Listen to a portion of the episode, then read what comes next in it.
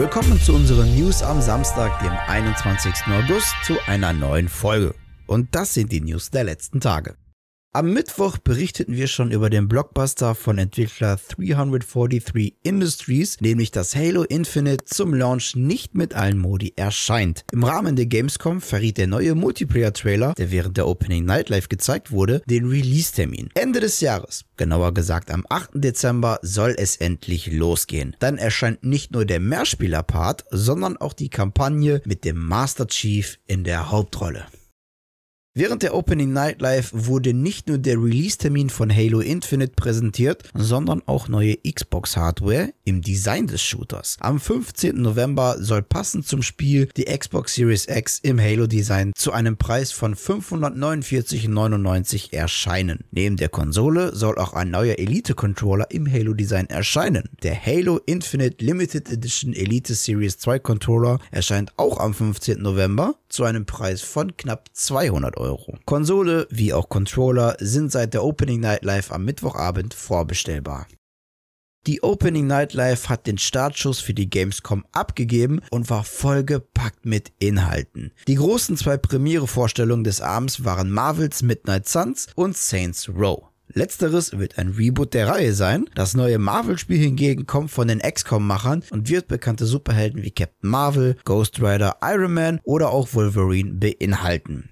Ein Release-Datum gab es zudem für Horizon Forbidden West. So wird das PlayStation Exclusive Abenteuer am 18. Februar 2022 erscheinen. Darüber hinaus gab es zu sehen Call of Duty Vanguard, Death Training Director's Cut, Splitgate, Midnight Fight Express, Super Monkey Ball Banana, Lego Star Wars The Skywalker Saga, Dokuv, Jurassic World Evolution 2, Park Beyond, Jumanji The Curse Returns, Fall Guys Jungle Book, Valheim Hearth and Home und und und ja, es waren wirklich sehr, sehr viele Spiele.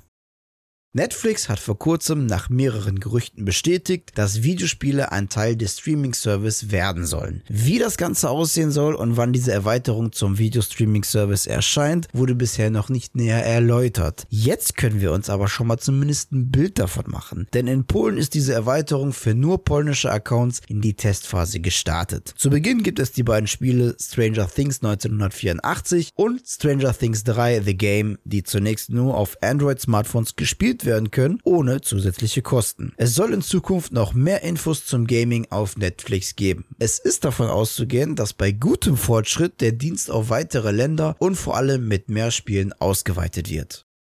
Auf der Opening Nightlife betrat überraschend eine neue Fußballsimulation das Feld. Aktuell befindet sich das Fußballgenre noch in einem Umbruch. Während sich EA noch traditionell auf die neue Konsolengeneration vorbereitet, geht Konami mit ihrem Free-to-Play-Konzept einen anderen Weg. Und genau auf diesen Free-to-Play-Zug springt auch UFL mit auf. Doch UFL möchte das Fußballgenre neu erfinden. UFL soll auf ein Online-Erlebnis ausgelegt sein, wo wir in einer großen Online-Liga gegeneinander antreten. Jeder mit seinen eigens erstellten Teams, mit Spielern aus einem Pool von über 5000 lizenzierten Fußballern. Ich bin echt mal gespannt, wie das Ganze am Ende aussehen wird.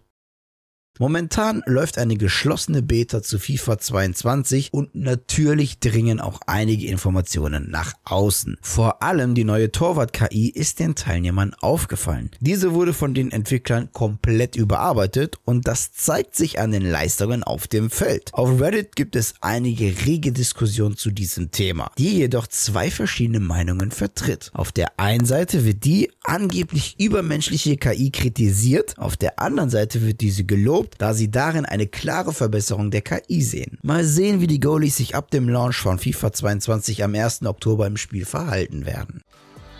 Ja, und das waren sie auch schon wieder, die News der vergangenen Tage. Und an dieser Stelle verabschiede ich mich wieder von euch. Danke fürs Zusehen. Wenn euch die Folge gefallen hat, dann würden wir uns natürlich über eine positive Bewertung, aber auch über eure Kommentare sehr freuen. Und damit ihr keines unserer Videos verpasst, lasst einfach ein Abo da und aktiviert das Glöckchen. Die nächste Newsfolge, die gibt es natürlich am kommenden Mittwoch. Bis dahin bleibt gesund und guten Loot euch.